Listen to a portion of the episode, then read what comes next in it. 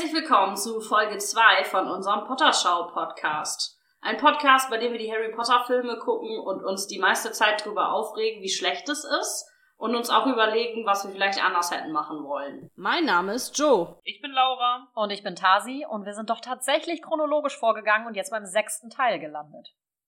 Los geht's!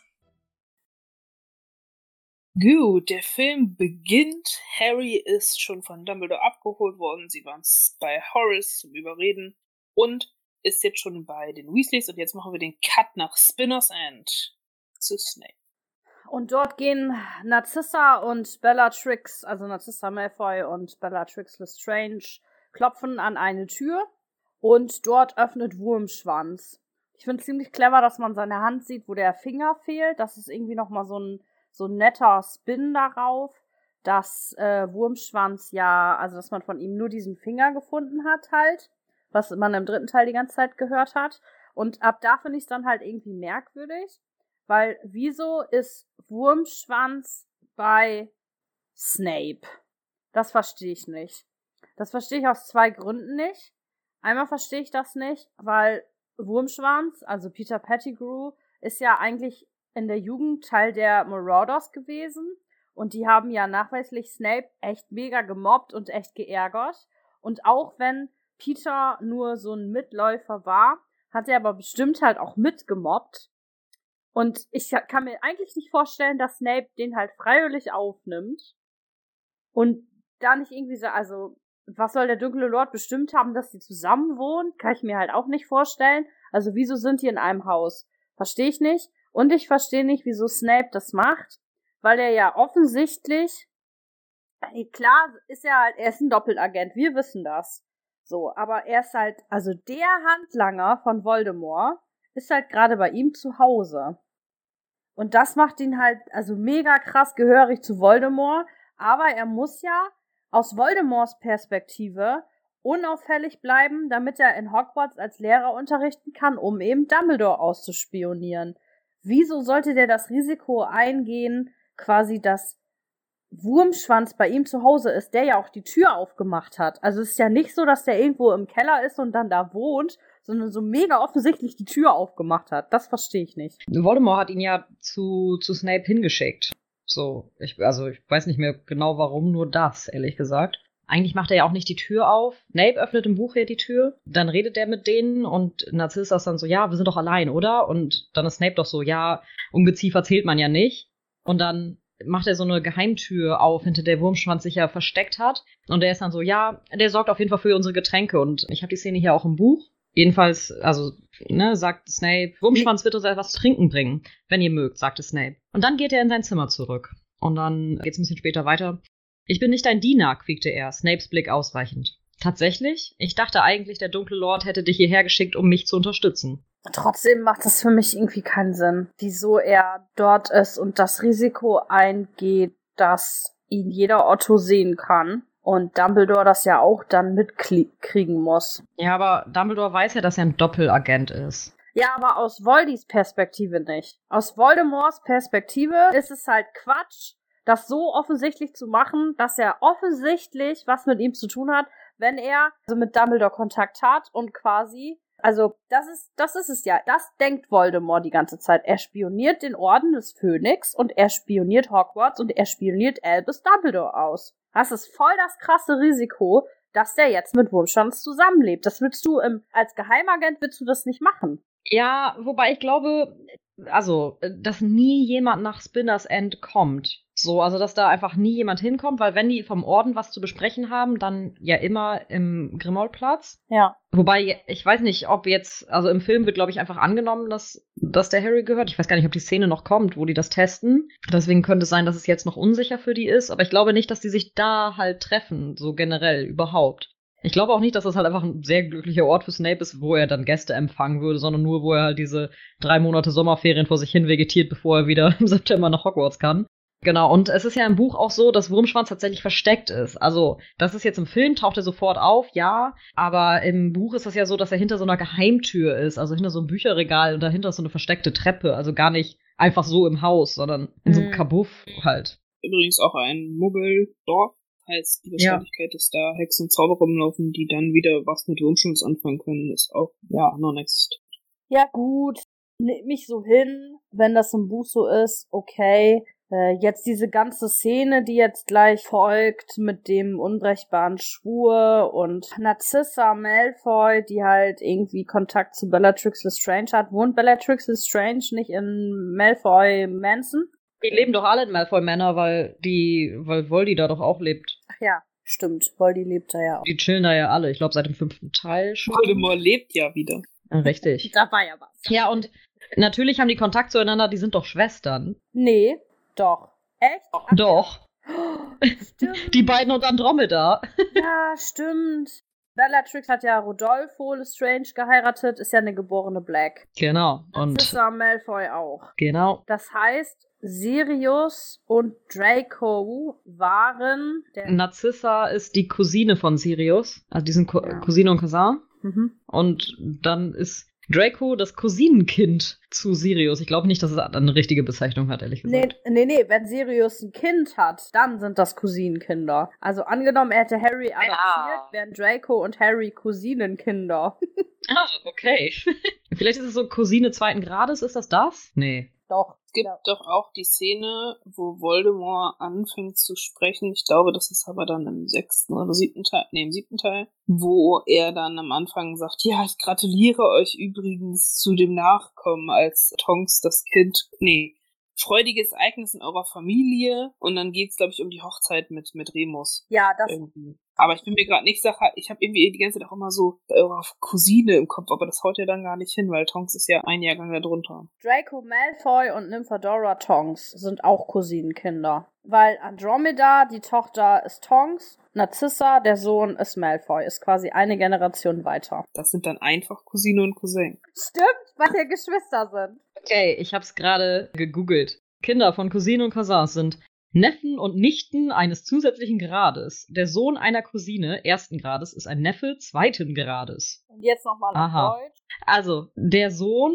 also Draco, von der Cousine, also Narcissa, von Sirius, ist der Neffe zweiten Grades. Also Sirius, Neffe zweiten Grades, ist dann Draco. Irre. Nach Spinners End sind wir mit Harry, Ron und Hermine bei Weasleys zauberhafte Zauberscherze gewesen. Und dann haben wir Draco und seine Mutter nach Borgen und Burgs verfolgt. Und da haben die ihn beobachtet. Und jetzt sind wir im Hogwarts Express. Und sind schon ja bei Hogwarts angekommen, haben gerade beobachtet, wie Harry Dunkelheitspulver benutzt hat und er hatte sich ja über Draco Malfoy versteckt. Der hat ihn dann entdeckt und mit Petrificus Totalus außer Gefecht gesetzt, ihm dann die Nase gebrochen und unter seinem Unsichtbarkeitsumhang liegend im Hogwarts Express zurückgelassen. Im Buch ist es ja so, dass Tonks ja da ist und nochmal guckt, weil sie ja gemerkt hat, dass Harry nicht aus dem Hogwarts Express ausgestiegen ist und sie findet ihn dann in dem Abteil, weil die ähm, Dings alle zugezogen sind, diese Vorhänge davor. Und hier ist jetzt halt ja Luna angekommen, was ich auch gar nicht mehr in Erinnerung hatte, dass das überhaupt so passiert. Und ich fand es ganz interessant, sie hat ja diese Brille auf, die beim Kübler dabei war. Beim Klitterer heißt er auf Deutsch, sorry. Und kann tatsächlich auch diese, wie heißen die denn auf Deutsch? Die Rexbirds sehen um Harrys Kopf. Schlickschlupfe. Ah, die guten alten Schlickschlupfe. Was ich ganz witzig finde, dass sie das auch so zeigen, dass sie die dann wirklich sehen kann. Ganz lustig. Jedenfalls kommt sie rein und sieht, dass da irgendwer ist und zaubert Finite oder Finite Incantatem, was ja andauernde Wirkungen von Zaubern beendet. Aus irgendeinem Grund fliegt da deswegen Harrys Unsichtbarkeitsumhang weg, der jetzt übrigens auch gar nicht mehr zu sehen ist. Es ist auch so dumm, so einen Gegenstand einfach auf den Fußboden zu legen. Man findet ihn niemals wieder. Und Harry kann sich halt jetzt wieder bewegen. Aber warum dieser Umhang wegfliegt, erschließt sich mir überhaupt nicht. Zumal sie halt Finite zaubert und nicht Finite Incantatem. Also Finite ist kein Zauberspruch. Doch, ist es. Doch. Also Finite Incantatem, ja genau, du kannst auch einfach Finite zaubern. Was ist der Unterschied? Kein Spice gleich. Und wieso sollte ich dann überhaupt jemals Finite Incantatem zaubern? Wenn ich einfach immer nur Finite zaubern kann? Ja, Okay. keine Ahnung. Es geht in jedem Fall beides, aber könnte sein, dass es eigentlich so ist, aber für den Film dann anders gemacht wurde oder so. Gibt es ja bei einigen Zaubern, die sind ja auch für den Film extra ausgedacht worden oder sind mal in irgendeinem Videospiel aufgetaucht oder sonst irgendwas und werden jetzt einfach weiter benutzt oder so. Kann ich mir wohl vorstellen. Wie zum Beispiel Immobilus als Hermine die Wichtel im zweiten Teil verzaubert oder Dumbledore, der random im dritten Teil aufsteht und so seine Hand hebt und sagt Arresto Momentum und Harry fliegt dann ja langsamer.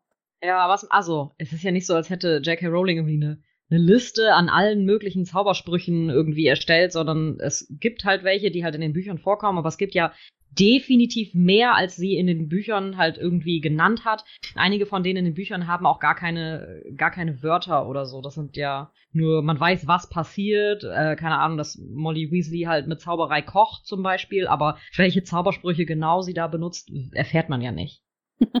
Genauso wie im Teil davor, wo Tonks ja den Koffer einpackt mit Pack dich ein. es wird einfach eher auch ein gewisser Teil auch in den Büchern ohne Zaubersprüche gezaubert. Also ich bin mir ganz sicher, wo Harry eigentlich im sechsten Teil bei den Weasleys ankommt, da macht Molly ihm ja was zu essen, Zwiebelsuppe, wenn ich mich recht entsinne. Und da wird auch einfach nur, sie tippt das an und es gibt auf einmal eine Brühe und sowas. Also es ist auch nicht so, dass sie ein, äh, also man könnte jetzt sagen, es ist ein ungesagter Zauber, aber sie macht auch keine Zauberstabbewegung. Dementsprechend scheint es, irgendeine Art von Grundmagie, Zauberei zu geben, die keiner Zaubersprüche bedarf. Was übrigens wieder dem widerspricht, was Hermine nachher am siebten Teil sagt, nämlich, es wäre so kompliziert und man könnte Essen eben verbessern und so weiter. Aber so leicht wie es bei Molly scheint, ist es dann wohl in Wirklichkeit nicht. Weil sonst könnte Hermine ja auch aus den Pilzen, ja, leckere Sachen machen. Aber vielleicht ist es auch so, dass man anfangs noch sehr viel Wert darauf legen muss, die richtige Bewegung zu machen. Rückblick auf das erste Jahr, die lernen Wingardium Leviosa. Da ist es ja auch total wichtig, das Wutschen und Wedeln, das ja so speziell erklärt wird. Und dass einfach je mehr Übung man hat, man immer weniger konkrete Zauberstabbewegungen machen muss, sondern das einfach immer weniger wird. Also entweder ganz, also immer kleiner praktisch von der Bewegung, dass nur noch die Zauberstabspitze sich so bewegt, dass man es kaum noch bemerkt. Oder dass man halt einfach das so geübt hat, dass man das auch einfach nur mit Zeigen, Tippen, mit so einem kleinen Wutsch macht, ohne den Wedelanteil oder so, dass es einfach eine Übungssache ist. Und dann ist es klar, dass Hermine das zum Beispiel nicht kann, weil sie es nicht geübt hat und Molly Weasley benutzt das jeden Tag und äh, kann das auch einfach dann mit einem einzelnen Tippen. Hm. Ja, wir dürfen halt, glaube ich, nicht auf den Punkt kommen, dass Wutschen und Wegeln also dass dieselbe Bewegung für alle Zaubersprüche gilt, sondern wir haben ja für jeden Zauberspruch anscheinend eine andere Bewegung. Und dann wird's, finde ich, kritisch, dass man sie alle weglassen kann. Ich glaube, also ich könnte mich mit der Theorie wahrscheinlich anfreunden, wenn man sie genauer definiert. Wenn man realistisch ist, ist das, glaube ich, wieder eine Geschichte von Jack, er hat nicht nachgedacht. Zu dieser Theorie, jeder Zauberspruch hat eine eigene Bewegung, passt ja auch die Überlegung, dass Avada Kedavra gezaubert wird in Form eines Blitzes dass Harry deswegen den Blitz auf der Stirn hat, weil das die Bewegung ist, die du machen musst, um Nevada Kedavra zu zaubern. Ist nur eine Theorie, ist nirgendwo bestätigt, nicht mal von JK in einem Twitter-Kommentar. Aber es ist, also ich finde es eine gute Theorie. Ja, aber ich kann mir auch wohl vorstellen, dass es halt einfach immer, immer weniger wird, so. Weil es geht ja auch, also es gibt ja verschiedene Dinge, auf die man sich dann konzentrieren muss. Ja, unter anderem muss man dann ja im Kopf trotzdem die Wörter sagen, also die Zauberformel, ähm, wenn man halt ohne laut zu sprechen zaubern möchte. Das wird dann ja auch irgendwann besser gehen, dass man dann nicht mehr so viel Unterstützung durch die Zauberstabbewegung braucht, weil man ja die Zauberformel im Kopf spricht. Und ich glaube, irgendwann, als man an einem Punkt, vor allen Dingen, wenn man jetzt so an Duellieren denkt, wenn man später so, so Kampfszenen sieht oder so, wo die einfach echt schnell die Zauber so raushauen. Da hat doch keiner mehr Zeit, großartige Zauberformeln zu sprechen oder bestimmte Formen mit dem Zauberstab zu machen. Die sind ja alle so geübt, die es nur noch zeigen und in irgendeine Richtung halten, dass das halt einfach nur noch, ich möchte gerne, dass das passiert und man konzentriert sich darauf, dass das dann einfach schon passiert, einfach aus Übung auch. Dass man da gar nicht wirklich mehr die Zauberformel oder die Bewegung braucht, sondern einfach nur noch, ich möchte jetzt das, dieses mhm. und es passiert. Das ist genauso wie du nicht drüber nachdenken musst, deine Gliedmaßen zu bewegen oder so. Dass es einfach automatisch geht. Das würde aber mehr dafür sprechen, dass es doch noch Bewegungen gibt und es deswegen so schnell geht. Ich habe gerade total an Schreiben gedacht. Wie schwierig Buchstaben schreiben in der ersten Klasse noch ist. Die als Grundschullehrerin muss ich das nicht erzählen, Tasi. Spät halt das Schreiben, die Buchstaben gehen über ineinander. Ich denke doch nicht mehr drüber nach, welche Buchstaben jetzt kommen, sondern ich denke halt nur noch darüber nach, was ich ausdrücken möchte. Genauso wie ich vielleicht beim Zaubern irgendwann nicht mehr drüber nachdenken muss, welche Bewegung ich mache, sondern nur noch drüber nachdenken kann, welchen möchte ich als nächstes zaubern, in einem Duell dann halt. Das finde ich ist ein sehr schöner Vergleich. Aber auch ein guter Vergleich, in dem es wird immer kleiner gut funktioniert. Du fängst in, der, fängst in der ersten Klasse ja mit ziemlich großer Lineatur an und wirst dann halt immer kleiner. Was ich mich gerade Genau. frage, ist, kommt irgendwo tatsächlich vor, dass Zaubersprüche unterschiedliche Bewegungen haben? Oder ist das was, was wir einfach jetzt nur als gemacht hinnehmen, weil man diese Abbildungen kennt? Also man erfährt es im ersten Teil, als die ja Wingardium Leviosa lernen, aber danach kriegt man ja kaum noch mit, dass die wirklich explizit was lernen, wo das nochmal erklärt wird. Die Grundtheorie könnte ja auch sein, dass Wutschen und Wedeln anders zu dem, was ich eben gesagt habe, tatsächlich nur eine Art Bewegung ist, die man bei jedem Zauber macht, aber die eigentlich gleich ist und die dann eben mit der Zeit an Präzision zunimmt und damit an ja, großen Bewegungen abnimmt und eher sehr fein wird. Hm. Aber übt Harry nicht im vierten Teil Akio? Wird da nicht auch über eine Zauberstabbewegung gesprochen? Ich habe gerade mal im vierten Band nachgelesen und die Stelle, die wir meinten, da wird auf jeden Fall in meinem ersten Blick nichts erwähnt, was in Richtung Zauberstabbewegung gehen würde. Müsste man sich also nochmal konkret damit beschäftigen. Ist Hm. vielleicht wie die bewegende Treppen. Einfach irgendwann dazugekommen. Aber wann kommt's denn wirklich dazu? Im Film oder im Buch? Im Buch. Das weiß ich nicht. Aber ich habe halt, also entweder im ersten Teil eben, wenn es um die Zauberstabbewegung geht, oder im vierten wäre mir jetzt halt gerade aufgefallen, wenn Hermine und Harry halt äh, Accio üben. Accio. Accio? Accio. Ich bin ziemlich fest der Meinung, dass es nicht wirklich irgendwo auftaucht, aber könnte mich auch irren. Ich habe die Stelle im Buch gefunden und um das jetzt ein bisschen interessant zu machen, lesen Laura und ich abwechselnd. Okay. Also vergessen Sie nicht diese flinke Bewegung mit dem Handgelenk, die wir geübt haben. Quiekte Professor Flitwick, wie üblich auf seinem Stapel Bücher stehend. Wutschen und schnipsen, denken Sie daran. Und die Zauberworte richtig herzusagen ist auch sehr wichtig. Denken Sie immer an Zauberer Barofio, der R statt W gesagt hat und plötzlich auf dem Boden lag, mit einem Büffel auf der Brust. Es war sehr schwierig. Harry und Seamus wutschten und schnipsten, doch die Feder, die sie himmelwärts schicken sollten, blieb einfach auf dem Tisch liegen. Seamus wurde so ungeduldig, dass er sie mit seinem Zauberstab anstachelte, woraufhin sie anfing zu brennen. Harry musste das Feuer mit seinem Hut ersticken. Ron, am Tisch nebenan, erging es auch nicht viel besser. Wingardium Leviosa. Rief er und ließ seine langen Arme wie Windmühlenflügel kreisen, Du sagst es falsch. hörte Harry Hermine meckern. Es heißt Wingardium Leviosa. Mach das Gar schön und lang. Dann mach's doch selber, wenn du alles besser weißt. knurrte Ron. Hermine rollte die Ärmel ihres Kleids hoch, knallte kurz mit dem Zauberstab auf den Tisch und sagte, Wingardium Leviosa. Die Feder erhob sich vom Tisch und blieb gut einen Meter über ihren Köpfen in der Luft schweben. Oh, gut gemacht. rief Professor Flitwick, Bla bla bla bla bla bla bla bla. Der Teil ist dann nicht weiter relevant. Ja.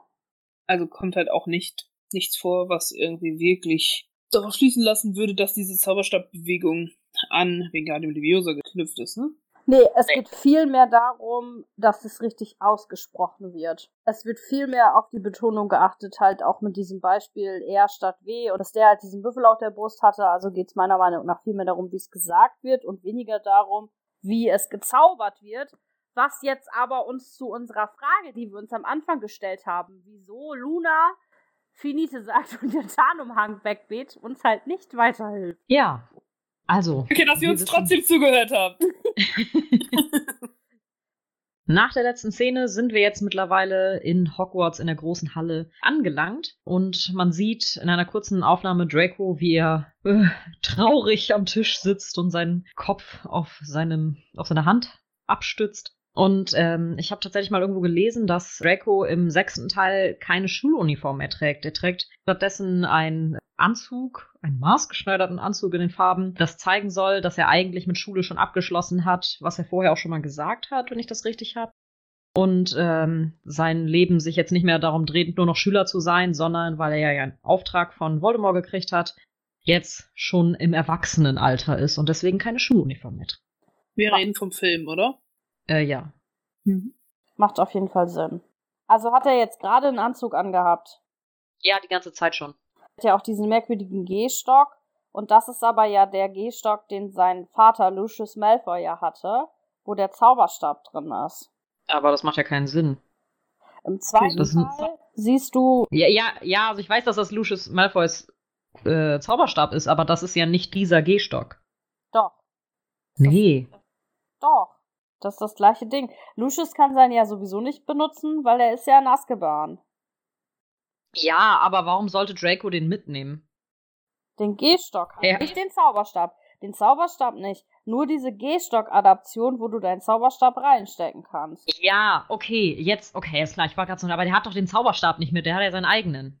Genau. Okay, er hat seinen ja. eigenen Zauberstab, aber er hat den quasi in dieser Gehstock-Adaption. Ob das jetzt also ich kann dir jetzt nicht mit hundertprozentiger Sicherheit sagen, dass das das gleiche Ding ist, was Lucius Malfoy besessen hat, also dass es um, sich um denselben Gegenstand handelt, weil das nirgendwo erwähnt wird und man es auch nicht genau sieht. Aber ich finde es schon sehr auffällig, dass das quasi so ein Gehstock-Dingsy-Bumsy ist, was Lucius Malfoy halt hatte. Hm. Ja, weil Draco hat ja seinen eigenen Zauberstab hier noch und ähm, deswegen war ich gerade ein bisschen irritiert. Er hat dann natürlich nicht den von Lucius dabei. Nein, nein, nein, den von Lucius hat er nachher ja auch selber. Den kriegt Voldemort ja im Genau. Teil und versucht dann da Harry mit zu verzaubern, weil er denkt, dass es an seinem Zauberstab liegt, dass er ihn nicht verfluchen kann. Am Ende der Szene in der großen Halle zeigt sich nochmal, dass Dumbledore in diesem Teil irgendwie, ja, sehr distanziert und irgendwie negativ auf die Schüler wirkt. Er war vorher immer schon sehr befehlerisch zu Harry und das hat er jetzt irgendwie weiter durchgezogen, indem er dann meinte, ihr jetzt ins Bett zu allen? Ist auf jeden Fall ein Unterschied zu dem, was im Buch irgendwie passiert, weil er da ja eigentlich sich viel stärker wieder an Harry annähert, nachdem er im fünften Teil so viel Abstand zu ihm genommen hat, aufgrund dieser Verbindung zu Voldemort. Dann geht die Szene ein Stück weiter. Wir kommen in den Flur und McGonagall koordiniert da die Schüler und Harry und Ron belustigt das ein bisschen, woraufhin sie dann da, darauf hingewiesen werden, dass sie vielleicht in den Zaubertragunterricht gehen sollten, wo sie doch mitmachen können. Wir kommen also in die Szene bei Slughorn im Unterricht rein und sehen viel zu viele Schüler und auch Schüler, die garantiert nicht in diesen Zaubertrankunterricht gehören. Im Buch sind es, glaube ich, zwölf Leute, die in diesem Unterricht sind. Vier Ravenclaws, vier Slytherins, darunter Draco und Harry, Ron, Hermine und Annie Macmillan, glaube ich. Auf jeden Fall einer von den Hufflepuffs. Ich glaube auch, dass es Ernie Macmillan ist. Und beispielsweise steht in dieser Szene jetzt hier Matthew Lewis, also Neville Longbottom irgendwie, rum und weiß ich nicht, kriegt Gage für eine unsinnige Szene. Es macht halt überhaupt gar keinen Sinn, weil die mussten vergangene Schuljahr wählen, in welchen Kurs sie ge gehen wollen, also welche Fächer sie weitermachen. Vergangenes Schuljahr. Und vergangenes Schuljahr war Meister der Zaubertränke Severus Snape. Und das ist die Person, vor der Neville am meisten Angst hat. Das ist sein Irrwicht. Er wird auf jeden Fall Zaubertränke abwählen. Ganz egal, was ihm irgendwen erzählt. Selbst wenn seine Oma ihm sagt, er soll das weitermachen, wird er das nicht tun. Das kann ich mir nicht vorstellen. Das heißt, Neville ist nie im Leben in Zaubertränke. Und auch selbst wenn er jetzt festgestellt hat, dass Slughorn Lehrer ist für Zaubertränke, wird er sich trotzdem nachträglich nicht dafür angemeldet haben, weil in Zaubertränke ist er immer furchtbar schlecht gewesen. Nie im Leben wird er das tun. Gar keinen Sinn. Also der ersten These von dir muss ich widersprechen, weil die ihre Kurse erst jetzt gerade eben praktisch festgelegt haben. Das heißt, nach der Eröffnungsfeier oder am ersten Morgen geht McGonagall rum und verteilt die Stundenpläne und da gibt es nämlich ja auch nochmal die Diskussion, warum Neville denn Verwandlung weitermachen will, dass seine Oma das möchte und so weiter. Also das wird äh, letztendlich festgelegt erst an diesem Tag. Das heißt, da wusste er schon, dass Slughorn es ist, was natürlich dem anderen nicht unbedingt widerspricht, aber das stimmt auf jeden Fall nicht, dass sie es letztes Jahr festgelegt haben. Okay, irre. Doch, die suchen es auf jeden Fall vorher aus, weil ähm, die ja sonst im Leben nicht vorher ihre Bücher besorgen könnten. Also, sag mal so, die machen das folgendermaßen, die kriegen ihre Ergebnisse ja erst, nachdem sie aus der Schule, also nachdem sie schon wieder monatelang zu Hause sind. Die kriegen ihre Ergebnisse ja erst im August oder was? Ja, und stimmt. dann entscheiden die, was die machen wollen und kaufen auf Grundlage dessen ihre Bücher. Aber die letzt das letztendliche Festlegen passiert auf jeden Fall dann erst mit McGonny, weil McGonny nämlich dann irgendwie einen Wisch sieht oder mit denen spricht und sagt, warum wollen sie das nicht weitermachen, warum wollen sie das weitermachen und so weiter. Das heißt, da wird dann erst letztendlich bestimmt, welchen Unterricht man wirklich darf, beziehungsweise ob man die Anforderungen für den Unterricht dann auch erfüllt, den man sich vorgestellt hat. Also die letztendliche Prüfung und Festlegung ist erst an dem Tag, an dem ersten Tag. Mm, Ich glaube, die müssen das tatsächlich über den Sommer ähm, schon zumindest irgendwie anmelden oder so. Also es kommt halt definitiv nicht in den Büchern vor, das will ich dir sagen. Aber also jetzt sprachwissenschaftlicher Standpunkt. Ich habe das Buch gerade offen an der Stelle, wo ähm, äh, Harry mit Professor McGonagall spricht. Und sie hat dann halt ihre Notizen da und sagt dann so Zauberkunst, Verteidigung gegen die dunklen Künste, Kräuterkunde, Verwandlung. Und dann erzählt sie ihm nochmal, dass sie stolz auf ihn ist wegen seiner Note. Und dann äh, fragt sie, warum er sich nicht darauf beworben hat, weiterzumachen mit Zaubertränke. Was ja impliziert, dass er in der Vergangenheit und nicht jetzt in diesem Moment das hätte tun sollen, was er ja nicht getan hat. Okay, also ich hatte im Kopf, warum bewerben sie sich nicht auf einen Platz, aber das kann natürlich sein, dass das. Also hier steht, Also, now why haven't you applied to continue? Also in der Vergangenheitsform. Das heißt, er hat es nicht jetzt getan, sondern hätte das im Sommer getan. ich kann grundsätzlich nur sagen, dass es im Buch auf jeden Fall nicht vorkommt, dass es da irgendwie eine Antwort gibt, irgendwie nachdem die Zackergebnisse kommen. Ob die das machen und das keinem erzählt wird, weiß ich nicht. Aber es kommt auf jeden Fall nicht vor. Ja, da fehlen ja immer so eine, einige Teile irgendwie, die dann theoretisch über den Sommer passieren oder so. Das sind ja Auslassungen. Ich kann mir das halt nicht vorstellen, dass diese Fächer erst gewählt werden müssen, nachdem die Schüler alle schon wieder da sind. Weil nochmal zwei Gründe. Ich glaube, die Fächer, die sie im dritten Teil wählen müssen, nämlich Pflege magischer Geschöpfe und Wahrsagen wählt Harry ja, wählen sie im Teil davor. Harry kreuzt doch nur das an, was Ron nimmt. Und das passiert im zweiten Teil, ja. Das wird hier genauso sein. Das wird hier genauso sein. Du musst ja die Stundenpläne auch erstellen. Und es geht ja nicht, wenn du nicht weißt, wie die Schüler was gewählt haben.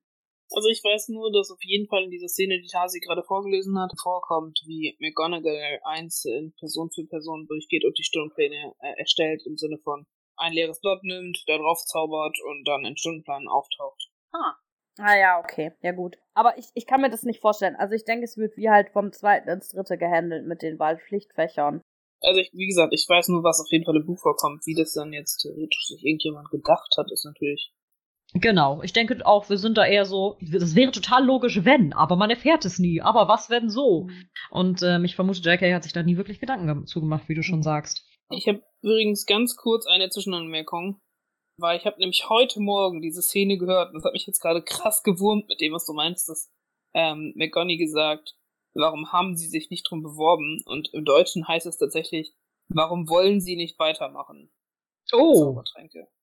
Oho. Da hat der Klaus Fritz sich das doch mal als Übersetzer ein bisschen umgeändert. Wobei ich also zusätzlich noch fast der Überzeugung bin, dass in dem Hörbuch von Rufus Beck, was ich heute Morgen gehört habe, drin steht, warum wollen sie sich nicht um einen Platz oder haben sich nicht um einen Platz in Zaubertränke beworben und nicht mit diesem, warum wollen sie nicht Zaubertränke weitermachen? Aber das geht jetzt, glaube ich, ein bisschen zu weit. Zurück zum eigentlichen Thema. Ich glaube auch nicht, dass Neville ähm, Zaubertränke wählen würde, was er auch nicht tut. Ich habe sie auch extra nachgeschlagen. Ich habe genau perfekt zusammengefasst, wer in diesem Zaubertränkeunterricht äh, drin ist. Draco sollte zumindest zu sehen sein, ist er aber aktuell nicht. Aber Mysteriös. Ist da zu sehen. Pansy. Pansy Parkinson. Yes. Wir haben auch zu viele Gryffindors, weil Lavender ist da, die gehört da auch eigentlich überhaupt nicht rein. Und dann haben wir generisches Gryffindor-Mädchen 1 und generisches Gryffindor-Mädchen 2 zusätzlich dazu. Ja, aber es handelt sich dabei um Katie Bell. Ja, könnte sein. Vielleicht, damit man sie einfach mal häufiger sieht, weil man vermutlich von Quidditch nicht so viel sehen wird. Ich muss auch sagen, im Hintergrund hinter Lavender und Katie Bell sieht's ein bisschen aus, als hätten sie Cho Chang da reingesetzt. Ich habe auch gerade gedacht, das ist definitiv Joe, aber ich weiß es nicht. Also, Macht auch gar keinen Sinn, weil sie im Jahrgang drüber ist. Sehr wild, das Ganze. Ja. Was mich so gewurmt hat an dieser Stelle, ist, Hermine erzählt dann ja auch, also Slughorn fragt dann ja, wer kann diese Zaubertränke identifizieren? Und Hermine ist so, ja, ich, ich, ich. Und identifiziert die dann ja. Und dann steht sie über diesem einen Pott, über, in dem Amorentia drin ist. der mächtigste Liebestrank und der eigentlich perlfarbene Dampf, der da hervorsteigen sollte und sich eigentlich spiralenförmig erheben sollte über den Kessel, kommt da nicht raus und er ist nicht zu sehen. Das ist ganz eindeutig ein Pimpiner. Falsch dargestelltes Kind. Gar nicht. Man stellt sich zumindest die Frage, woran Hermine diesen Trank jetzt erkannt hat. Vermutlich dann am Geruch. Ja, da kommt tatsächlich regenbogenfarbener Dampf raus im Film. Das macht einfach überhaupt keinen Sinn. Also, hm. Halten wir fest, das ist unlogisch. Viel zu viele Gryffindors, viel zu viele Menschen insgesamt und ja. Nach dem Zaubertränkeunterricht äh, sind wir jetzt bei Professor Dumbledore im Büro, denn Harry hat einen Brief gekriegt und sollte sich dort einfinden. Und Dumbledore hat ihn äh, gerade aufmerksam gemacht, dass ihm aufgefallen ist, dass er sehr viel Zeit mit Hermine verbringt. Er ist der Schulleiter von der Schule. Jetzt überlegen wir mal alle zurück, inwiefern der Schulleiter eurer Schule euch kannte. Ich meine, ich war im Jahrgang mit der Tochter des Schulleiters und selbst von mir wusste der auf garantierten Fall noch nicht mal irgendwie einen Namen. Aber ihm ist aufgefallen, wie auch immer, weil ich meine, es ist ja auch irgendwie, die sind ja auch nicht die ganze Zeit draußen auf irgendeinem so Platz, wo man sich von oben sehr gut beobachten könnte, dass er sehr viel Zeit mit Hermine verbringt. Das sind sollte Dumbledore als Schuler, Schulleiter doch sowieso ähm, dann auch, auch Ron benennen, oder? Aber das ist, der ist ja nur schwul, damit J.K. Rowling nicht als homophob gilt. Also ja. ich finde eher nicht das Problem, dass Dumbledore Harry vielleicht nicht so gut kennt, weil das ist ja nochmal eine besondere Situation. Ich finde das eher beunruhigend, warum er sich überhaupt dafür interessiert. Das ist schon ein bisschen, schon ein bisschen sehr weird. Okay, ähm, geht ihn ja auch überhaupt nichts an und ähm, auch da muss ja. ich jetzt, nein, da muss ich jetzt äh, widersprechen. Ihr müsst euch vor Augen rufen, dass das ein Internat ist. Die Kinder verbringen die ganze Zeit, den Großteil ihres Lebens, äh, Teenagerlebens dort in diesem Internat.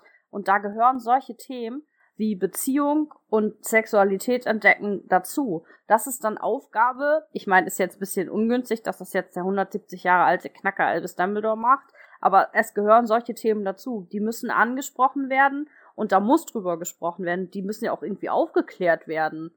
Klar, ist kein Platz in dem Film dafür, aber ich finde es nicht verwerflich. Da, also ich muss mit meinen Jugendlichen in der Wohngruppe da ja auch drüber sprechen, auch wenn uns das immer unangenehm ist. Also sowohl den Jugendlichen als auch mir ist das immer unangenehm, dann zu fragen, äh, mit wem bist du denn jetzt gerade zusammen und wie lange seid ihr zusammen und denk dran, wenn du dein Lörres benutzt, dann mach dann Kondom drum. So, also muss ich immer halt auch mit ansprechen und so. Also das gehört halt dazu gerade das hast du halt als Auftrag, als Erziehungsberechtigter. Muss jetzt nicht unbedingt der 180 Jahre alte Dumpy machen, das stimmt schon. Wir haben Dumbledores Büro wieder verlassen und sind jetzt in der Startszene der Quidditch-Auswahl von Gryffindor. Und ich habe mich folgendes gefragt, und zwar, ähm, ist es ja so, dass die Leute, die sich für die Mannschaft interessieren, sich eintragen müssen auf eine Liste bei McGonagall und McGonagall diese Liste dann Harry gibt und der dann eben einen Tag für dieses Auswahltraining oder wie auch immer das heißt festsetzt. Jetzt ist es im Buch ja aber so, dass ganz viele Leute von anderen äh, Häusern auch da sind und ganz viele Erstklässler und Harry die alle fliegen lässt und sich dann erst im Laufe des des Trainingsspiels oder was auch immer herausstellt, dass ähm, die alle gar nicht zum Haus gehören und er dann nämlich dann irgendwann sagt, ja, alle, die jetzt hier keine Gryffindors sind, gehen jetzt bitte und dann gehen noch ganz viele weg, die auch mitmachen wollten und so und das hat für mich halt auch nie richtig Sinn ergeben. Warum? Also wie kann es sein, wenn Harry eine Liste mit 20 Leuten hat, die sich bei McGonagall persönlich anmelden mussten und McGonagall kennt ja bekanntlich die Leute sich im Haus, weil sie immer alle mit Namen anspricht, wie kann es dann sein, dass da so 20 Ravenclaw-Leute sind? Macht halt sowieso auch gar keinen Sinn, dass Harry die nicht kennt. Ich wusste damals schon, wer auf meine Schule ging und wer nicht. Halt vom Sehen. Mit Namen vielleicht nicht, aber von Sehen auf jeden Fall. Und er sieht die ja jeden Abend im Gemeinschaftsraum. Und das sind ja jetzt auch nicht so Mörder, viele Leute, die man sich merken muss in seinem eigenen Haus. Ne? Das sind ja, keine Ahnung, zehn pro Jahr und dann halt sieben Jahre, ne? Ja, frag das nicht JK. Irgendwas zwischen 250 und 2500 Leute gehen auf Hogwarts. Ja, genau. 70 davon in, in Gryffindor und alle anderen sind wild verteilt. Lustig.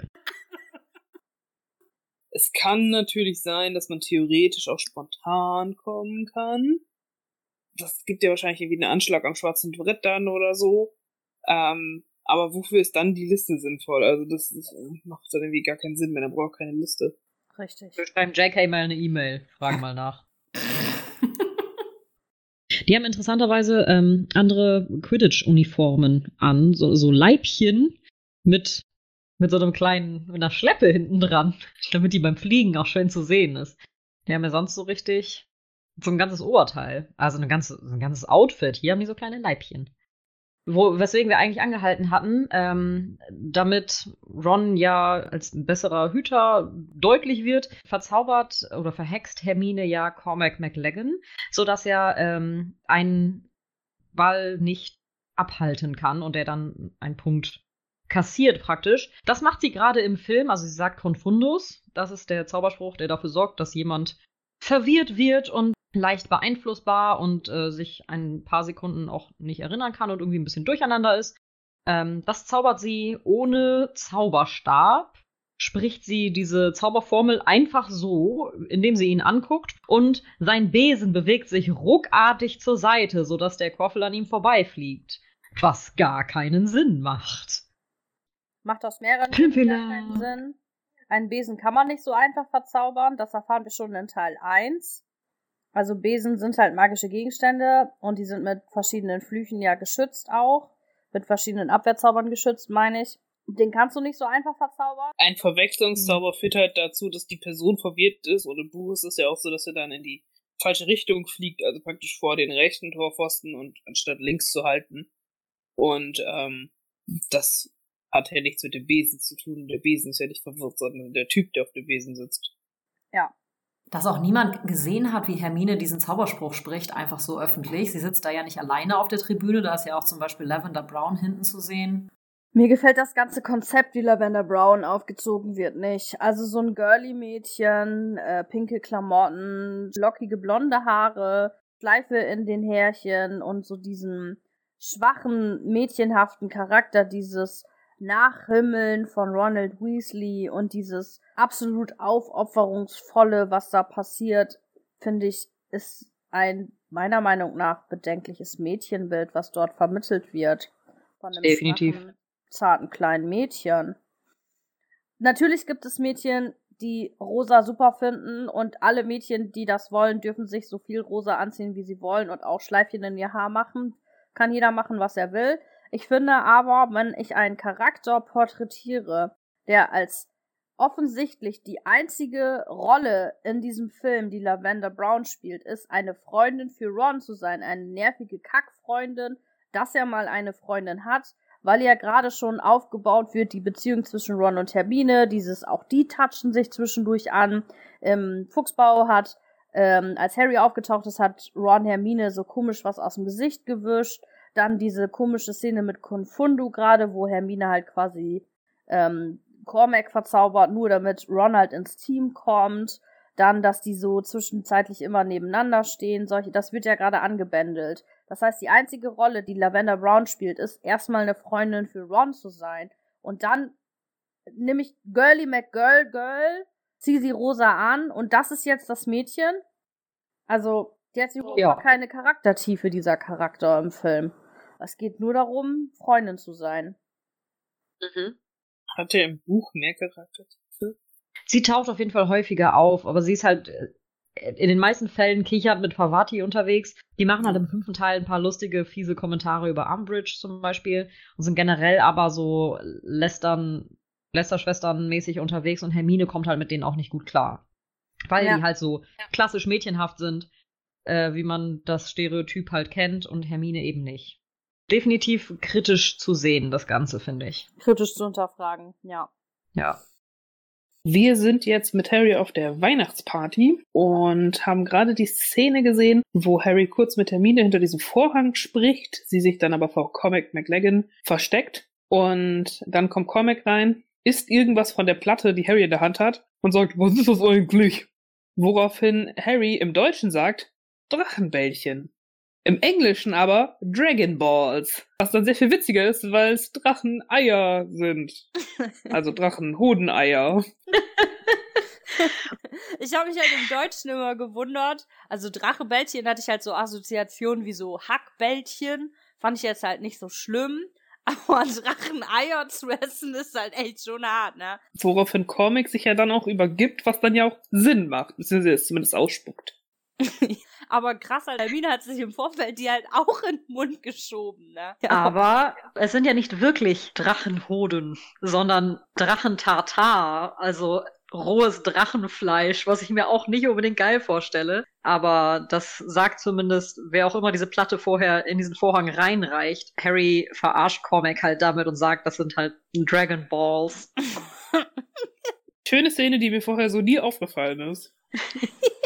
Nach der Weihnachtsparty von Slughorn fahren Ron und Harry und Hermine natürlich auch mit dem Hogwarts Express zurück, um Weihnachten bei den Weasleys zu verbringen. Da wird nachts dann ein Angriff gestartet von den Todessern mit Dämonsfeuer und mysteriöser Apparation, wo Leute mit dem Kopf irgendwo durchfliegen. Wir regen uns gerade ziemlich über die Szene auf, die im Buch ja auch überhaupt nicht auftaucht und das ist sehr nervig. Ja, die Szene ist reingeschnitten worden, damit es dramatisch ist. Aber warum apparieren die da alle hin? Dann machen die wie so Kram mit Feuer. Das Haus fängt an zu brennen, das trockene fällt außenrum nicht so richtig. Ganz kurz dazwischen, nur die Todesser apparieren. Von den Orden des Phönix-Leuten kann anscheinend keiner apparieren. Die laufen alle.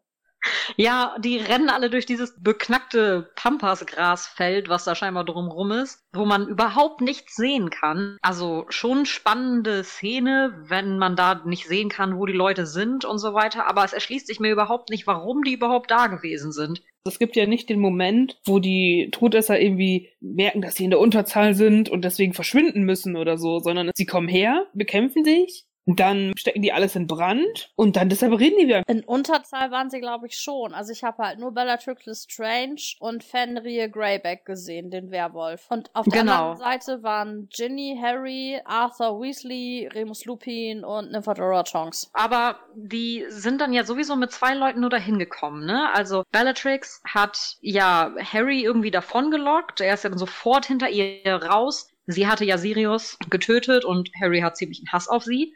Niemand konnte Harry übrigens aufhalten, nachdem er sich an fünf Leuten vorbeigedrängelt hat an der Tür und sie rufen alle nur Harry hinterher. Niemand hatte irgendwie die Geistesgegenwart, ihn einfach festzuhalten oder so. Keine Sucher im Team und so alle so, Nee. Harry, aber oh, ich kann meine Hände gerade nicht benutzen, weil dann könnte ich dich ja aufhalten. Also es ist mega merkwürdig geschauspielert, weil in echt halt so, du würdest halt einen Satz nach vorne machen und reflexhaft einfach zu. Also es sieht richtig, richtig merkwürdig aus. Übrigens genauso, wie Lupin es einen Tag vorher ja getan hat, als er Harry festgehalten hat im Ministerium, als der Bellatrix hinterherrennen wollte. Stimmt. Ja.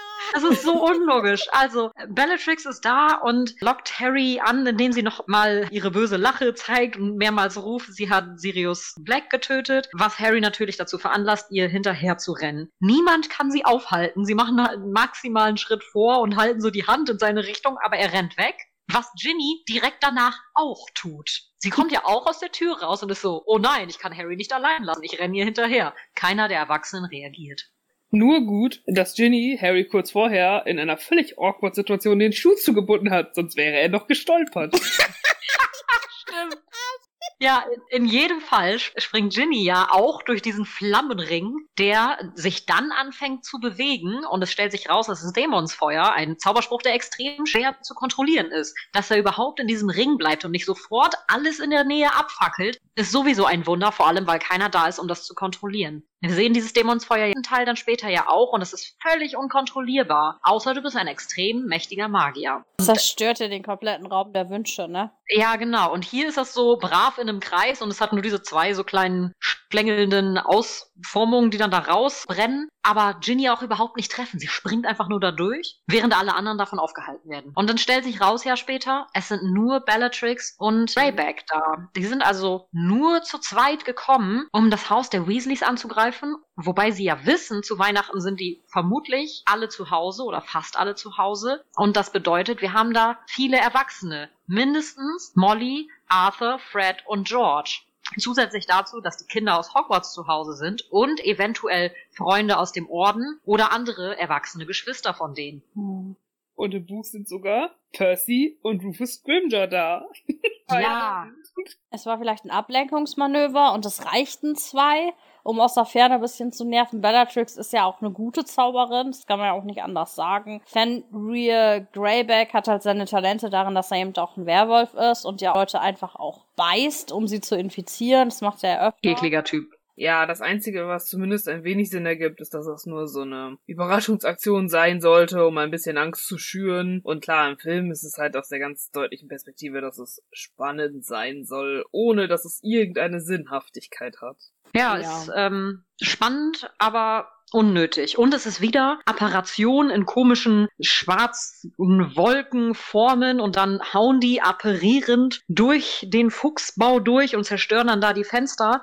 Was die bei Ollivanders ja auch schon gemacht haben. Das heißt, sie sind ja nicht formlos wie Teleportation im Film dargestellt, sondern irgendwie, als könnten die so wie ein Schatten fliegen. Machen die da eine Kopfnuss, wenn die da irgendwie durchfliegen und das kaputt machen? Oder wie genau funktioniert das dann? Die erscheinen ganz kurz vor dem Fenster, drehen eigentlich mit dem Kopf vor das Fenster, sind dann da eine Sekunde und in der Sekunde, wo die Stirn das Fenster durchschlägt, apparieren die von hinter dem Fenster weiter. Diese ganze Apparationsgeschichte haben wir im letzten Teil ja schon festgestellt, ist merkwürdig. Das mit dem schwarzen Rauch und die Guten haben dann so einen hellen Rauch, ist halt nett dargestellt, funktioniert so aber nicht. Finde ich merkwürdig. Harry ist ganz am Anfang des Filmes mit Dumbledore zu Sluggy appariert und anschließend ja auch zum Fuchsbau appariert und ist da ja einfach aufgetaucht. Und da hat Dumbledore nicht diese komischen weißen Schlieren gemacht. Da ist Dumbledore ähnlich so appariert, wie es im Buch von J.K. geschrieben wird. Yep. Kann Dumbledore das einfach so? Hast du, wenn du apparierst, die Wahl und die Dementoren wollen einfach mega fancy und gruselig und gefährlich sein und machen deswegen so coolen Rauch? Weiß Kann man ich sich seine nicht. Apparierfarbe dann aussuchen? Kann man auch als Regenbogen apparieren? Entstehen dadurch Regenbogen, dass Leute farbig apparieren? Wow, Ja. ja. Aber ich würde, glaube ich, nicht Regenbogen apparieren. Ich glaube, ich würde so Petrolfarben apparieren. Das würde ich gut finden. Ich würde definitiv Regenbogenfarben apparieren und immer an der Stelle, wo ich verschwinde, würde so eine kleine Glitzerwolke entstehen, mit so einem kleinen Puff. Das wäre geil. Aber dann müsste doch Dumbledore als mega fancy Typ, ich würde dem halt rot zuordnen, weil er ist halt ein Gryffindor Magenta. So, ja, Magenta. Also dann verstehe ich nicht, wieso er nicht in rot oder in Gold von mir aus, wieso er dann nicht appariert, sondern wieso er so unauffällig appariert. Die Frage ist nicht, ob Rot, Magenta oder Gold, sondern die Antwort ist ja. Alles. Mit Glitzer.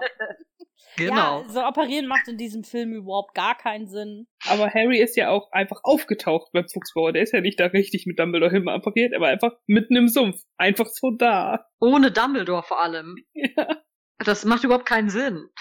Dumbledore hat ihn ab abgeworfen. Ja, genau. Er hat einfach so fünf Meter da drüber appariert, Harry losgelassen und sofort wieder wegappariert. Dass da keiner zersplintert ist. Apropos, in dem sechsten Teil lernen die ja eigentlich gerade apparieren. Stimmt. Nach Weihnachten fangen die an mit Apparierstunden. Hä? Okay. lernt Ron das nicht in den Sommerferien? Nee, Ron darf dann schon früher anfangen, weil er schon vor dem so und so 4. Juni dann die Prüfung machen kann. Ich glaube, darf Hermine nicht eher apparieren, weil die ist so viel älter als die Jungen. Hermine und Ron dürfen früher die Prüfung machen, weil sie vor dem, frag mich nicht, Juni 17 werden. Und Harry darf die Prüfung noch nicht machen. Ron fällt dann durch bei der Prüfung und macht sie Ah. dann mit Harry nochmal. Ah. So ist das. Ron verliert nämlich bei seiner Prüfung eine Augenbraue und da ist der Prüfer dann ganz pink. Ja, er regt sich doch noch darüber auf, dass es nur eine Augenbraue gewesen ist.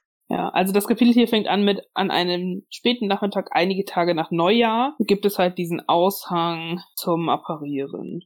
Apparierkurs, wenn Sie 17 Jahre alt sind oder bis einschließlich 31. August 17 werden, können Sie sich für einen zwölfwöchigen Kurs im Apparieren anmelden, der von einem Apparierlehrer des Zaubereiministeriums angeboten wird. Bitte tragen Sie unten Ihren Namen ein, wenn Sie teilnehmen möchten. Kursgebühr 12 Gallionen. Das heißt, ein zwölfwöchiger Kurs, sprich drei Monate, wenn ich richtig rechnen kann, bis 31. August. Ich war Müssen die- zwölf Wochen, drei Monate. Ja, ja, das stimmt. Also der Stichtag, um überhaupt an diesem Kurs teilnehmen zu können, ist der 31. August. Es gibt aber dann einen zusätzlichen Stichtag, der vor Harrys Geburtstag liegt, wo man dann die Prüfung schon früher machen kann, weil man dann schon 17 ist. Ach ja, so war das, genau. Zurück zum Film. Sie sind zurück in Hogwarts. Dann kommen ganz viele Sluggy-Szenen hintereinander. Harry sieht das erste Mal die Erinnerung von Slughorn, die offensichtlich gefaked ist. Dann wird Ron vergiftet. Daraufhin rettet Harry ihn mit einem B2A. Im Krankenbett trennt er sich von Lavender Brown und dann folgt Harry Draco ins Badezimmer und die beiden duellieren sich miteinander und Harry zaubert den Zauberspruch Sectum Sempra. Daraufhin fällt Draco hin, es blutet ganz viel. Snape kommt rein und spricht einen komischen anderen Zauberspruch und heilt Draco. Schnitt in den Gemeinschaftsraum und Ginny sagt zu Harry, das Buch muss weg. Und man sieht in Großaufnahme das Buch des Halbblutprinzen. Spoiler, Spoiler, Spoiler, was Snape gehört. Also er sagt vulnera sanentur. Mhm. Das kommt von den lateinischen Wörtern vulnera und sanentur. Vulnera für Wunden und sanentur von heilen. Also sagt er Wunden heilen, Wunden heilen. Im Buch übrigens nicht. Im Buch scheint Snape da irgendetwas zu tun, aber tut es entweder ungesagt oder tut er irgendetwas anderes. Es gibt diesen Zauberspruch im Buch nicht.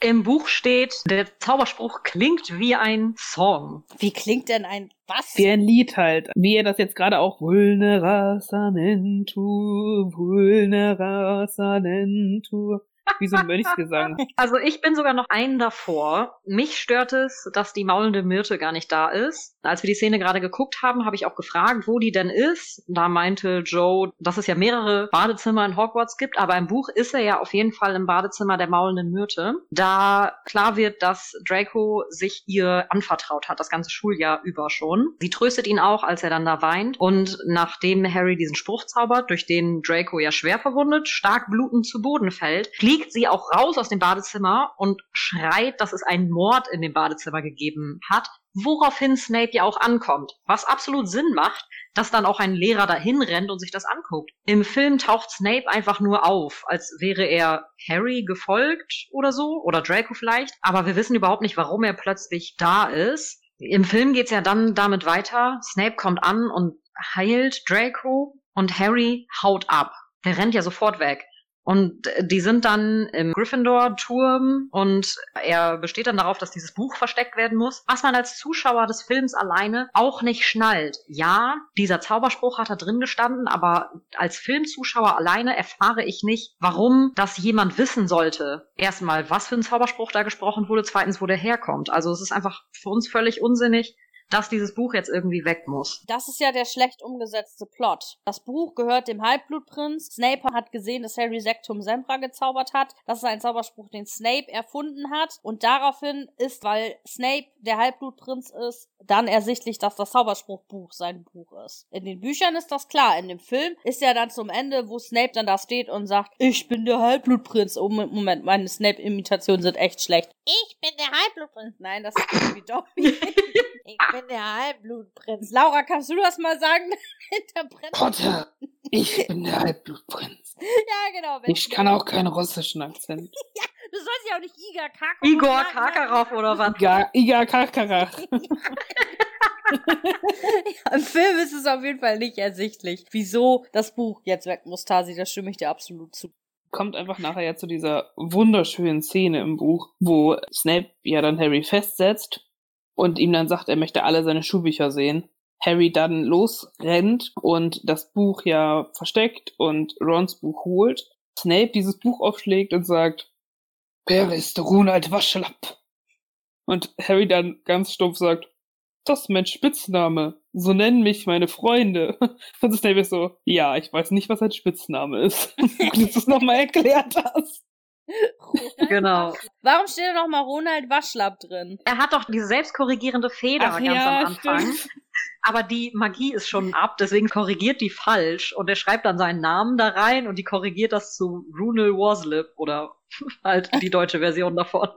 Ronald Waschlapp. Ja, stimmt. Und es ist extrem witzig, weil es halt einfach direkt am Anfang passiert mit dieser Feder und der ist die ganze Zeit so, oh nein, diese Feder ist kaputt, scheiße, die muss ich ersetzen. Und dann an der Stelle taucht es halt plötzlich wieder auf. Man hat es schon halb vergessen. Das ist halt super witzig. Das fehlt im Film leider komplett. Ich finde diese ganze Badezimmer-Szene zwischen Harry und Draco echt merkwürdig, muss ich sagen. Tom Felton hat, glaube ich, auch mal gesagt, äh, ich hatte eine, eine, was hat er noch gesagt, Hasi? I had a wand fight in the bathroom with Daniel. Ja, das hat Tom Felton mal gesagt. Ich finde das halt schon ziemlich witzig. Aber ansonsten ist diese Szene echt merkwürdig. Ich weiß nicht, was JK sich da gedacht hat beim Schreiben, warum die sich im Badezimmer duellieren. Damit da die Maul in Myrte ist und das so ein bisschen dramatisch ist. Der dramatische Moment ist ja, dass Draco tatsächlich jemanden sein Herz ausschüttet und dass er da eben die Maul in Myrte gefunden hat, weil die hat kein Mann erzählt, weil die genauso am Rumheulen ist. Einmal ja wegen der maulenden Myrte, ähm, die ja dann auch mal erwähnt, dass da ein Junge immer ganz grässlich weint und sie ihn tröstet. Und es ist ja dieser Moment, Malfoy steht ja im Buch auch über das Waschbecken gebeugt, genauso wie er das hier auch tut. Er spricht aber ja mit der maulenden Myrte und man bekommt als Leser einfach einen Einblick in sein Innenleben. Ich habe die Stelle hier gerade im Buch. Die maulende Myrte versucht ihn zu trösten und Malfoy sagt, keiner kann mir helfen. Sein ganzer Körper bebte. Ich kann es nicht tun. Ich kann nicht. Es wird nicht funktionieren. Und wenn ich es nicht bald mache, dann will er mich umbringen was ja ein total relevanter Inhalt ist, dass Malfoy dazu gezwungen wird, seine bis jetzt noch unbekannte Aufgabe auszuführen, die er nicht unbedingt möchte. Er wird unter Androhung von Gewalt und seines eigenen Todes halt dazu gezwungen, eine Aufgabe zu machen. Und das fehlt halt komplett hier im Film. Und dann kommt ja dieser Moment, wo Draco hochschaut in den Spiegel und da Harry in der Tür stehen sieht, das ist ja dann der Moment, wo er überhaupt erst checkt, dass er beobachtet wurde. Was auch dieses Badezimmer dann erklärt, dass er dann da in diesem Spiegel das so sieht. Also das ist eine ganz wichtige Szene, finde ich, um deutlich zu machen, wie sehr Draco eigentlich unter Druck gesetzt wurde. Von Voldemort, von seinen Eltern vielleicht auch. Mhm.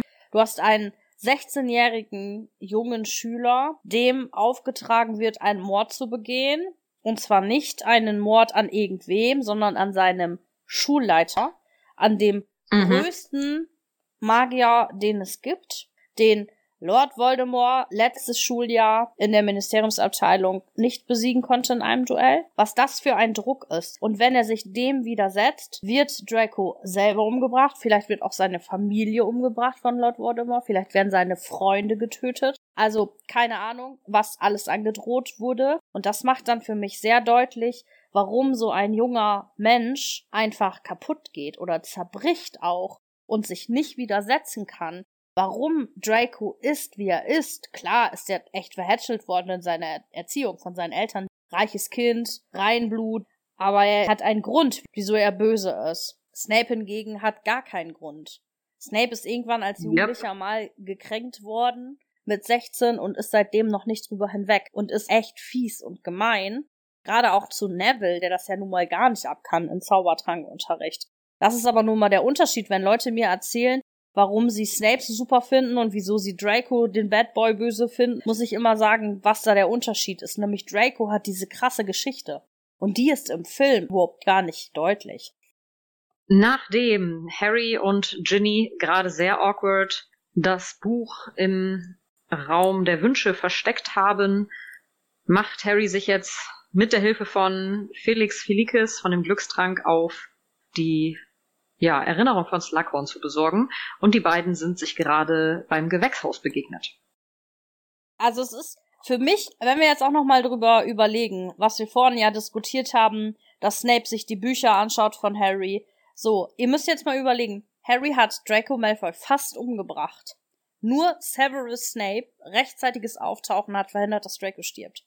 Es ist nichts passiert. Harry kriegt keine Strafarbeit, Harry kriegt keine Hauspunkte abgezogen, Harry muss nicht nachsitzen. Nein, Harry wird nicht mal angesprochen von Severus Snape, der manchmal sogar einfach Punkte abzieht, weil irgendwer dumm aussieht. Harry ist auch überhaupt nicht beunruhigt übrigens. Es ist im Buch so, dass Snape ankommt, Draco heilt und ihn mit in den Krankenflügel nimmt und zu Harry sagt, du bewegst dich hier nicht weg, Potter. Und im Buch steht, Harry kam nicht auf die Idee, sich zu bewegen. Er steht nämlich knöcheltief in diesem blutigen Wasser in dem Badezimmer und ist so sauschockiert und ist in völliger Schockstarre, bis Snape dann zurückkommt und dann dieses Gespräch über das Buch auch anfängt, wo er dann auch einen Arsch voll Punkte verliert und tausend Jahre nachsitzen muss bei Snape. Und es fehlt einfach komplett, dass Harry auch mal so, oh mein Gott, ich habe gerade fast einen getötet. Und in dem Gespräch, was er dann danach mit ähm, Hermine, Ron und Ginny hat, ähm, ist, ist er ja auch so, ja, so und so ist das passiert. Oh mein Gott, ich habe ihn fast getötet. Wie konnte ich nur? Ist das so dramatisch? Und Ginny ist so, ja, okay, aber er wollte ja einen unverzeihlichen Fluch, Crucio, gegen dich benutzen und deswegen war das ja nur Selbstverteidigung. Und Harry ist so total zerfressen von Schuldgefühlen, weil er nicht wusste, was dieser Zauberspruch macht. Und hier im Film ist so, na ja, nehme ich mal Felix Felicis und weiter geht's. Ab, los. Zusammenfassung dieses Szenenabschnittes ab der letzten Diskussion. Wie bringe ich Fans völlig auf die Palme in zwei Minuten?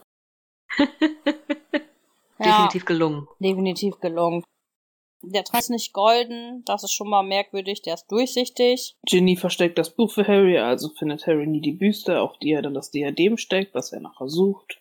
Harry trinkt den ganzen Trank aus und lässt nichts über ganz zum Ende. Der Kuss zwischen Harry und Ginny ist total creepy im Raum der Wünsche mit dem Kommentar, wir können es ja auch hier im Raum lassen, wie das Buch auch, und nicht nach dem Quidditch-Spiel. Ron macht eine super merkwürdige Andeutung, als ob die beiden irgendwie was Unanständiges getan hätten, was irgendwie überhaupt gar keinen Sinn macht.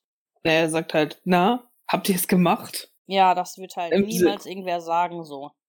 Ja. ja, also irgendwie alles sehr weird dargestellt und in der filmerischen Freiheit so umgedüdelt, dass Dinge, die später nochmal relevant werden, die hier schon mal auffallen vielleicht, dann nochmal aufgegriffen werden und da ihre Relevanz entfalten, wie zum Beispiel, was passiert mit der zweiten Hälfte von dem Glückstrank und warum wird gerade dieses Diadem nochmal so genau erwähnt und benannt. Das ist total schade, dass das komplett wegfällt, weil das hier im Film anders dargestellt worden ist.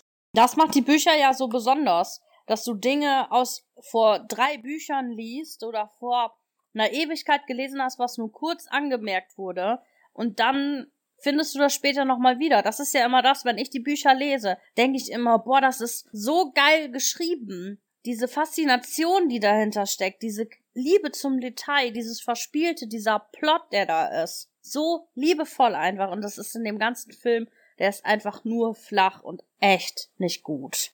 Ich find's auch ganz furchtbar und völlig unverständlich, wie Leute sagen können, also mir gefallen die Filme besser als die Bücher.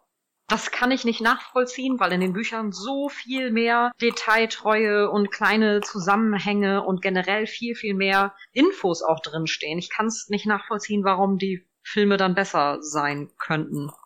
Faulheit. Kein Bock zu lesen. Ja. Dann sollen sie sich halt ein Hörbuch holen. Also, für alle von euch, die bisher nur die Filme gesehen haben, lest die Bücher. Lest die Bücher. Lest die Bücher.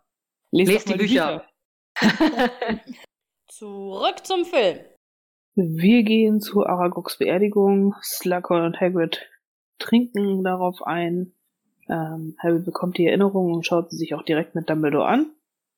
Und dann hören wir, wie äh, der junge Tom Riddle und Slughorn, der jüngere Slughorn, darüber sprechen, Horcruxes zu erschaffen. Und ähm, der Riddle sagt, wäre es nicht gut, sie siebenmal zu spalten. Was ja eigentlich falsch ist, weil der Plan war ja sechsmal zu spalten, um nachher sieben Teile zu bekommen. Ich schlag's gerade im Buch nach, tatsächlich. Ich bin's auch gerade nicht. Ja, also hier steht, ich meine, ist nicht beispielsweise sieben die mächtigste magische Zahl. Wäre nicht sieben, und dann sagt Slughorn, beim Barte des Merlins, Tom, sieben, ist es nicht schlimm genug, sich vorzustellen, auch nur einen einzigen Menschen zu töten? Ja. Also, wir sind im Buch sehr nah an der Szene eigentlich. Bloß in der Szene wird der Fehler gemacht, zu sagen, wie kann man einen Hawkins erschaffen? Durch die schlimmste aller Taten? Mord, sagt dann Riddle. Und dann sagt Riddle sowas von wegen, wie wäre es mit sieben Morden oder so. Also es geht irgendwie immer um, um Morde und nicht um Horcrux-Anzahlen, wodurch man sich eben um eine Zahl vertut. Was eben dann dazu führt, dass immer von sieben Morden gesprochen wird, was ja aber, also in Wahrheit tatsächlich nachher sieben Morde sind, aber geplant sechs waren. Da haben die einfach nicht aufgepasst, als sie den Film gemacht haben. Da haben sie einfach gedacht, hey, er fragt nach sieben Teilen, ja, alles klar, muss ich sieben Morde machen. Das ist halt nicht richtig. Nachdem wir gesehen haben, wie die Erinnerung von Slughorn und Tom Riddle wirklich ausgesehen hat, folgen wir Dumbledore und Harry, die sich auf den Weg machen, den nächsten Horcrux zu besorgen. Sie finden den in einer Höhle, in der Dumbledore aufgrund eines Zaubertrankes geschwächt wird, aber immer noch als mächtiger Zauberer zu sehen ist, wie er die Inferi besiegt. Sie kommen zurück nach Hogwarts, wo in der Zwischenzeit Draco schon über das Verschwindekabinett einen Zugang für Todesser nach Hogwarts geöffnet hat als Dumbledore und Harry zurück sind, schickt Dumbledore Harry in die untere Etage und wir sehen gerade Draco hochkommen. Was mir gerade schon aufgefallen ist, die beiden apparieren ja zurück auf den Turm.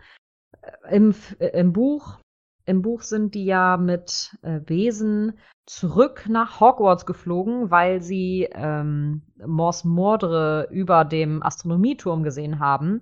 So tauchen die einfach so im Uhrenturm, glaube ich, auf. Und Dumbledore schickt Harry nur in die untere Etage, anstatt ihn unter seinem Unsichtbarkeitsumhang versteckt mit Petrificus Totalus zu lähmen. Was mich gerade ein bisschen irritiert, ehrlich gesagt. Ich fand diese, dass die Besen weg sind, Geschichte jetzt nicht so schlimm, weil sie nicht so relevant ist für das Zurückkommen, aber dass Harry da jetzt nicht gelähmt irgendwo an eine Wand gelehnt ist, finde ich doch irgendwie ein bisschen blöd. Umhang taucht ja gar nicht auf. Das hat man wahrscheinlich weggelassen, weil Dumbledore dann die ganze Zeit mit einem unsichtbaren Blub halt unterwegs gewesen wäre, beziehungsweise gar nicht war. Harry hätte den Umhang ja auch einfach in der Vorkammer liegen lassen können. Das stimmt, das ist später so. Die Frage, also es kommt nachher noch eine Szene, wo Snape dann auftaucht und Harry dann so zurückhält, weil Harry war kurz davor halt noch einzugreifen. Das passte ja eben auch zu seinem Charakter. Im Buch hat er ja nur nicht eingegriffen, weil er mit Patrificus Totalus gelähmt war. Und im Film greift er halt nicht ein. Er wollte gerade und dann kommt Snape halt und legt halt seinen Zeigefinger auf die Lippen und macht halt so pst quasi. Und dann denkt er so, ja, alles klar, Snape ist da, ich sollte Snape holen. Snape regelt halt. Und wartet dann ab und in dem Moment tötet Snape aber ja Dumbledore. So, das ist halt nochmal so der Hass, den Harry dann auf Snape hat, ist dann nochmal voll krass verstärkt, finde ich. Weil in dem Moment hat Harry dann halt gedacht, boah, geil, endlich Snape ist da, Snape kann es regeln, Snape, Snape, Snape, Retter, Retter, Retter. Und dann ist halt Snape voll das Arschloch. Harrys Sicht. Wir wissen natürlich, was passiert, aber aus Harrys Sicht.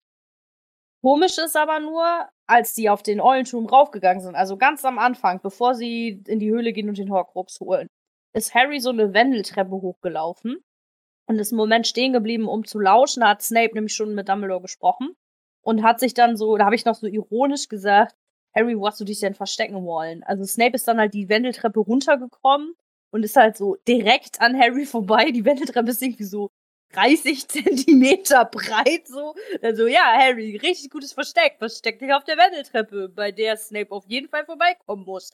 Das macht aber irgendwie jetzt halt keinen Sinn, weil Harry ist halt in der unteren Etage und Draco ist halt hochgekommen und dann hätte Draco Harry ja auch sehen müssen. Eigentlich. Außer man sagt irgendwie, die Wendeltreppe ist nur so ein Stockwerk und dann gibt es so ein Zwischenstockwerk, aber es ist irgendwie. Und es gibt zwei Wendeltreppen. Ich, ich glaube nicht. Also ich vermute einfach, dass er über die gleiche Wendeltreppe, aber eine Etage früher rausgegangen ist, wie in so einem Leuchtturm oder so. Und man muss jetzt davon ausgehen, ähm, dass Draco einfach erst ankam, als Harry schon in der unteren Etage gewesen ist. Also gerade so knapp über diese Wendeltreppe nicht sehen konnte, dass Harry da langläuft, weil man ja bei einer Wendeltreppe auch nicht hochgucken kann so weit. Und die sich einfach knapp verpasst haben. Ich hab's immer noch nicht kapiert, wie Draco an Harry vorbeigelaufen sein soll. Also Harry läuft nach unten, Draco kommt von unten. Stell dir vor, ja. das, sind, das ist nicht ein Stockwerk, sondern es sind zehn Stockwerke. Und Harry ist an neun rausgegangen, als Draco auf sieben war und hat sich quasi auf der neunten Ebene versteckt. Und dann ist Draco halt acht, neun, zehn nach oben zu Dumbledore gegangen. Das heißt, es gibt dann quasi einen Ausstieg zwischen den einzelnen Etagen. Und der mittlere Teil des jeweiligen Turms ist nach außen hinzu, oder was? Zur Wendeltreppe hin. Genau, also dass man von der Wendeltreppe ja nicht in die Räume reingucken kann, scheinbar. Aber man kann von einem Raum in den anderen Raum runtergucken. Das geht schon. Ja, hier ist aber so ein Pendel oder sowas drin. Und das ist ja die oberste Etage, deswegen kann hier mittig was drin sein. Und ich glaube einfach, die Räume sind, sind in der Mitte wie so ein Turm, runde Räume und außen drumherum geht die Wendeltreppe, die aber so halt von Wänden begrenzt ist dann.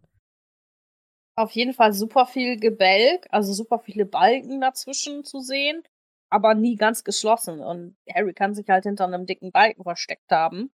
Und vielleicht ist Draco auch einfach so in seiner Aufgabe fixiert, dass er sich auf dem Weg nach oben gar nicht umgeguckt hat.